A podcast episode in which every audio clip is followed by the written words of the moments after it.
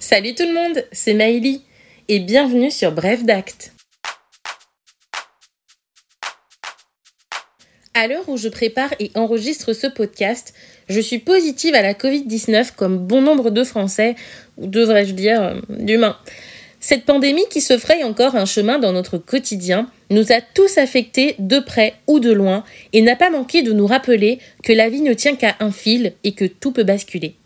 Avec tous ces aléas, on ne peut que penser à protéger nos proches ou préparer et organiser au mieux notre succession. Quoi de mieux que d'envisager un testament? Eh oui, cette semaine, je vous explique comment et pourquoi préparer votre après. Mais avant tout, savez-vous ce qu'est un testament? Le testament est un acte juridique unilatéral par lequel une personne, que l'on appelle le testateur, exprime ses dernières volontés et dispose de ses biens pour le temps qui suivra sa mort. Le testament ne prend donc effet qu'à compter du décès de son auteur. Quand peut-on faire un testament? À tout moment. Pas besoin d'avoir une grande fortune et beaucoup d'enfants. On peut se lancer dès qu'on a 16 ans. Ça vous étonne, hein? Eh oui, un mineur peut tester. Il faut savoir que l'âge minimum requis pour rédiger un testament est 16 ans. Mais parce qu'il y a toujours un mais, sauf exception, le mineur non émancipé ne peut disposer que de la moitié de ce dont il aurait pu disposer s'il était majeur. En tout état de cause, pas besoin d'attendre pour rédiger ses dernières volontés. Faites-le quand vous êtes prêt et surtout quand vous le souhaitez. Pourquoi faire un testament? La loi prévoit ce que l'on appelle une dévolution légale à notre décès c'est-à-dire une distribution de la succession aux héritiers en toute équité. Mais la loi n'est pas toujours l'expression divine de vos désirs et vous pouvez avoir envie de favoriser un de vos héritiers ou gratifier un de vos proches, voire même protéger votre chair et tendre. Ainsi, le testament vous permet d'avantager un de vos héritiers ou votre conjoint, ou bien léguer à un tiers qui n'est pas votre héritier un bien en particulier ou un peu d'argent, mais toujours dans la limite de ce que la loi autorise. Le testament sert notamment aux personnes non mariées pour se protéger l'un l'autre, car seul l'époux se voit reconnaître des droits successoraux et non le partenaire ou le concubin. Attention toutefois à penser aux conséquences fiscales du legs. Rapprochez-vous de votre notaire pour évaluer le coût final pour celui qui recevra. Plus encore, le testament peut vous permettre, au-delà de l'aspect pécuniaire, de régler des points plus affectifs et personnels, tels que désigner une personne qui aura la charge de vos enfants si quelque chose devait vous arriver, ou la personne qui devra s'assurer de la bonne exécution de vos dernières volontés, que l'on appelle un exécuteur testamentaire.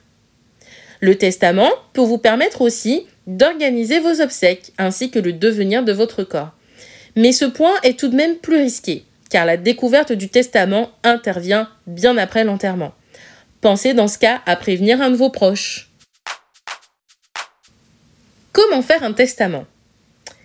Un stylo et un bout de papier. Je sais, il en faut peu pour être heureux.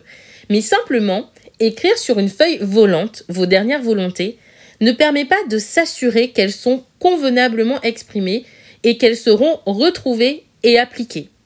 La forme la plus simple et courante de testament est ce que l'on appelle le testament holographe un support fiable, une écriture manuscrite, une date certaine, c'est-à-dire le jour, le mois, l'année, et une signature. Petite anecdote, il a été admis par la Cour de cassation que le testament écrit sur une machine à laver était valable. Mais n'allez pas rédiger votre testament sur lave-linge, hein, enfin. Sauf si vous êtes à l'agonie, à côté de celui-ci. Euh, bon. Problème du testament holographe? Bah, faut pas le perdre. Puis, faut qu'il soit retrouvé. Et c'est là que le notaire intervient. Non seulement, il va être là pour vous aider à rédiger correctement vos dernières volontés afin qu'il n'y ait pas d'interprétation à votre décès, mais en plus, il peut vous garder votre testament dans son coffre.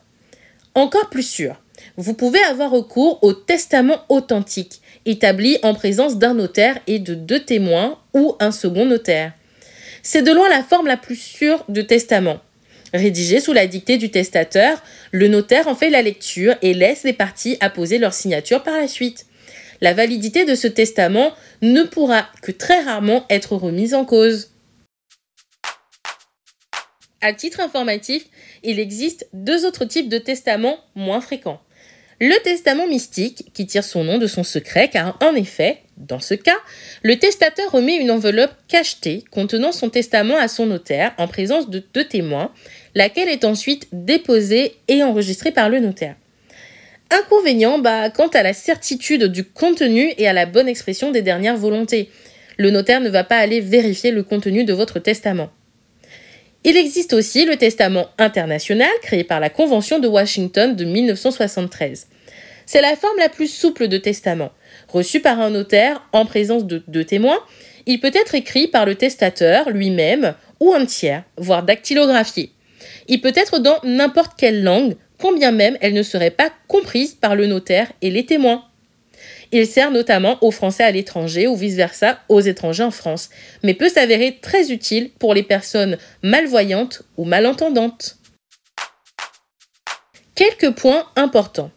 Il faut savoir que tous les testaments déposés chez le notaire font l'objet d'un enregistrement au fichier central des dispositions de dernière volonté, lequel fichier est consulté à chaque décès. Les témoins ne peuvent pas être les personnes à qui vous léguez, ni leurs parents ou alliés jusqu'au quatrième degré inclusivement, non plus les clercs des notaires par lesquels les actes seront reçus. Vous pouvez modifier votre testament à tout moment, sachant que les testaments successifs annulent les testaments précédents s'ils sont réguliers en la forme.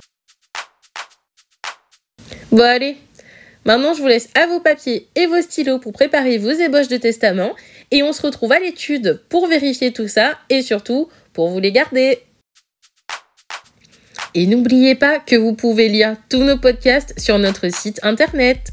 À bientôt!